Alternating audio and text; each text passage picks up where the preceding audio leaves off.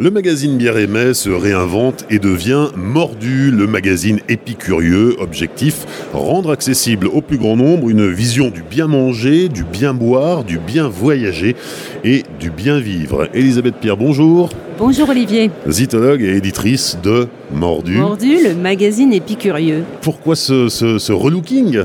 Euh, pour une raison extrêmement simple, c'est que j'ai à cœur d'amener le plus de monde possible à la bière. Et euh, pour ce faire, je pense que ouvrir le plus possible les sujets rédactionnellement, enfin la ligne éditoriale du magazine à, d'autres univers, peut-être en tout cas à enrichir un magazine euh, destiné à, parler de bière, je pense que c'est une, idée qui, bah, qui, a pris corps avec, l'appellation mordu, tout, tout simplement. Et puis je pense qu'on est tous mordus de quelque chose.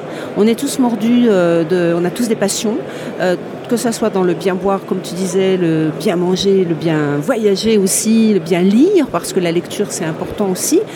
Euh, et, c'est un peu un mantra que j'ai trouvé intéressant. En tout cas, il n'y a, pas une réflexion stratégique d'entreprise derrière de trois ans, c'est juste une envie de, faire partager encore plus au plus grand nombre ma passion et parce que parce que la transmission, ça reste et ça restera, je pense, euh, jusqu'au bout ma, mon obsession, la transmission de la culture euh, du bien boire et du bien manger. Bière et c'était trop réducteur, trop restrictif, il fallait s'élargir Alors je pense que mets a eu une belle, une belle, un beau parcours. Et mets, à l'origine, a été co-créé. J'ai co-créé le magazine avec une autre personne qui avait donc ensuite quitté le navire, si je puis dire, pour des raisons complètement personnelles. Et euh, du coup, j'avais plutôt peut-être peut besoin aussi, en même temps que cette ouverture dont je parle, euh, j'avais aussi besoin de, m'approprier peut-être aussi un peu plus cette, revue, ce magazine, ce média, et qui est encore une fois un média au service de, des producteurs, au service euh, des amateurs aussi du bien, ben, je recommence l'expression du bien boire et du bien manger, c'est-à-dire que ça soit de l'amont à l'aval, comme je dis du champ à la table, du champ à la table, ça veut dire, euh, ben, ça concerne quand même énormément de monde. Hein. Ça se concrétise comment, tout ce qu'on vient de dire Bien manger, bien boire, bien voilà. voyager, bien vivre Une bonne idée de euh, ouais. dans, dans, dans, Mordu, euh, tu es entouré, tu as une équipe oui. qui, qui, collabore oui. avec toi et, oui. Alors, rien n'est figé, comme je dis souvent, hein, bien sûr, les choses sont, sont, extrêmement dynamiques et vivantes, mais il y a une équipe à cœur d'équipe avec euh, les quatre mousquetaires, comme je les appelle, qui sont euh, donc euh, des, des, habitués, si je puis dire, de la table et de la gastronomie, avec Dominique Hutin, qui est spécialiste vin, à, on va déguster à France Inter. Il y a également Sonia Esgulian qui est chef culinaire et auteur et écrivaine qui est tous les samedis sur RTL. Donc on est vraiment avec. Il y a également euh, Marie-Laure Fréchet qui est euh, journaliste à saveur principalement, mais qui a d'autres activités bien sûr qui elle va être beaucoup plus centrée sur euh, les Hauts-de-France. Et puis il y a également euh, Ryoko euh, Sekiguchi qui est une écrivaine japonaise et qui elle crée aussi sa rubrique parce que l'intérêt de travailler avec ces personnalités là gastronomiques et de plumes, comme je les appelle les plumes, c'est qu'elles ont leur rubrique aussi. Hein, elles ont leur rubrique. Donc Ryoko c'est dis-moi ce que tu sens, je te dirai qui tu es. Ça veut dire tout en fait. Ça veut dire qu'en fait l'odorat a une place tellement importante dans notre vie d'épicurieux et d'épicuriens que ben, ça méritait bien une rubrique.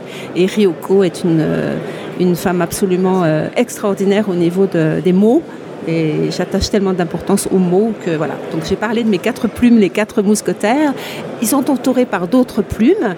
Je, je, peux parler notamment de Elodie Caserta et Craig euh, qu'on connaît bien dans la bière, puisqu'ils forment euh, un duo. Euh, elle, elle est, euh, elle est archéo-anthropologue funéraire spécialisée dans la bière. Et puis lui, ben, il, a, il a quand même une, une très jolie comment, notoriété dans la bière avec son blog. Et puis bien sûr, il est patron d'un des plus beaux endroits de bière à Marseille, Bière Academy.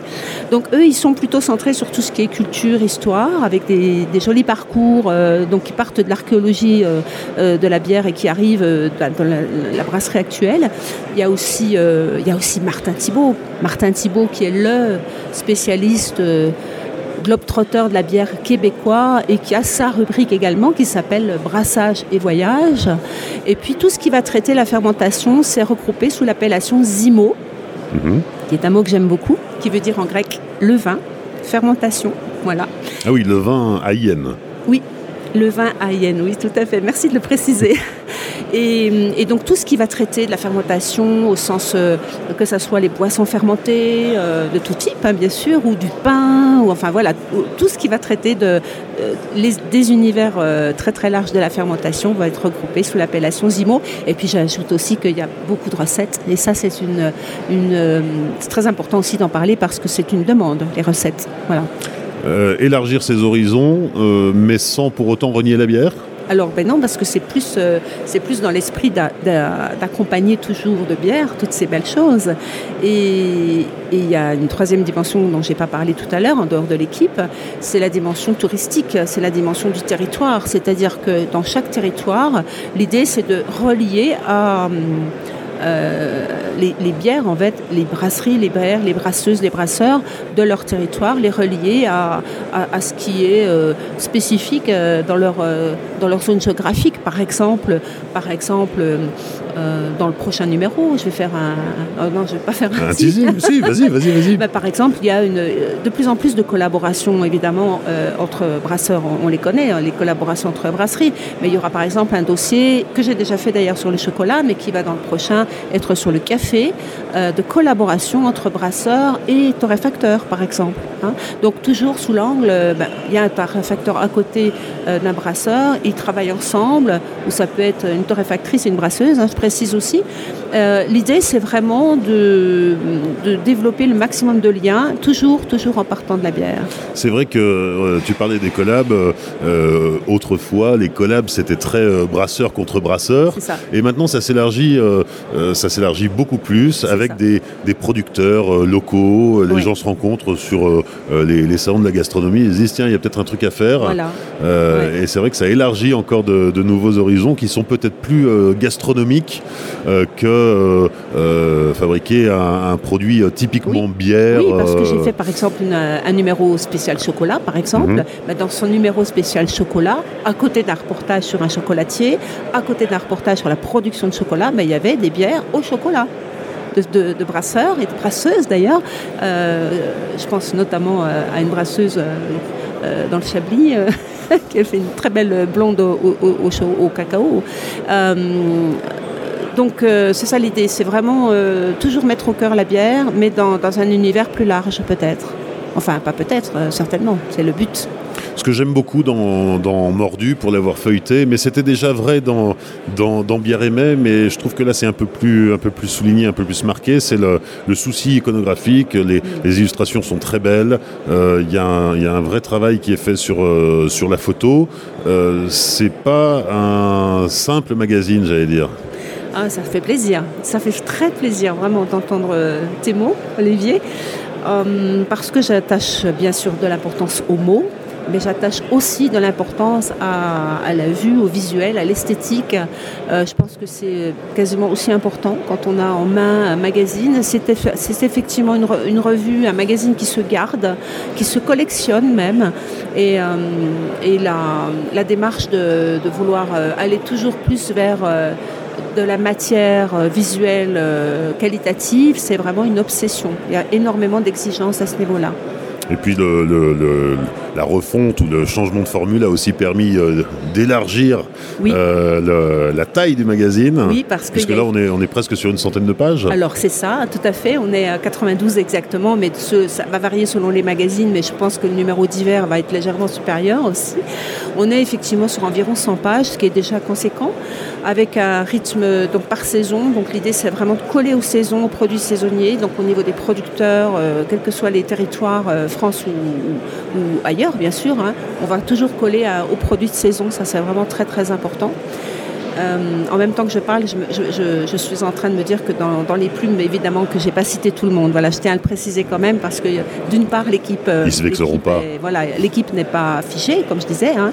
mais euh, bien évidemment je peux pas citer tout le monde. Voilà, parce que parce qu'il y a quand même pas mal de contributeurs. Merci Elisabeth Pierre. Euh, Mordu, le magazine épicurieux à découvrir. Alors sur internet parce que tu n'es pas en kiosque. Hein, euh, c'est une autre logistique, c'est une autre démarche. Oui, principalement par abonnement en ligne, donc sur le site euh, mordumagazine.fr, puisque c'est également bien sûr sur le site Bierissima.